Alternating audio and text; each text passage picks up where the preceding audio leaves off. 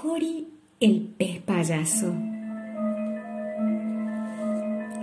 Cory era un pez payaso. Sus atractivos y brillantes colores hacían que los de su especie fuesen los peces más bonitos de las peceras. Lo malo era que a Cory no le gustaba vivir allí, aunque él y sus compañeros disfrutasen de mucho espacio y tuviesen muchos rincones en los que esconderse y jugar. Además, sus dueños les daban comida muy rica y hablaban con ellos todos los días. Cory esperaba impaciente todos los días ese momento. Su dueño le contaba cómo le había ido al día, al día y, él, y él le respondía con miradas y aleteos.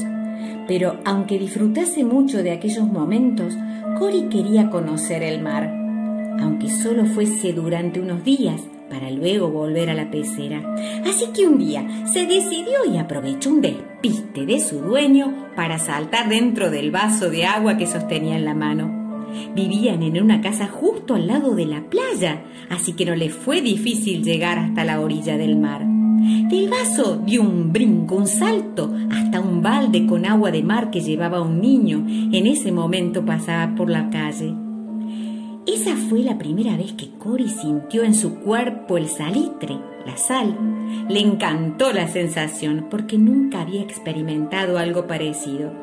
Del balde saltó una pileta, una piscina de agua salada, porque sabía bien que el cloro le haría mucho daño. El siguiente paso tras la piscina fue otro balde, pero esta vez el que usaban unos surfistas para guardar el calzado. Por fin, tras mucho esfuerzo y no menos nervios, Cory llegó al mar. Pronto se adentró para que nadie le viese y lo devolviese a su casa. Lo primero que notó fue que el agua estaba muy fría. Estaba acostumbrado al agua climatizada de la pecera. Como Cory estaba acostumbrado a que le echasen la comida dos veces al día, los primeros días pasó un poco de hambre. Pronto empezó a saber qué plantas podía comer. Se hizo amigo de una familia de estrellas de mar y con ellos aprendió un montón de cosas. Por ejemplo, a entender que la marea subía y bajaba y que los peces nadaban todos juntos algunas veces al año. Cory pronto encontró su lugar y empezó a sentirse muy cómodo. Como se había hecho una promesa a sí mismo, a las pocas semanas volvió a la pecera. Realizó el mismo recorrido para volver a casa. Al zambullirse de nuevo en la pecera, sintió el agua menos salada, pero se reencontró con sus amigos y con esas personas que todos los días se acercaban a darles de comer.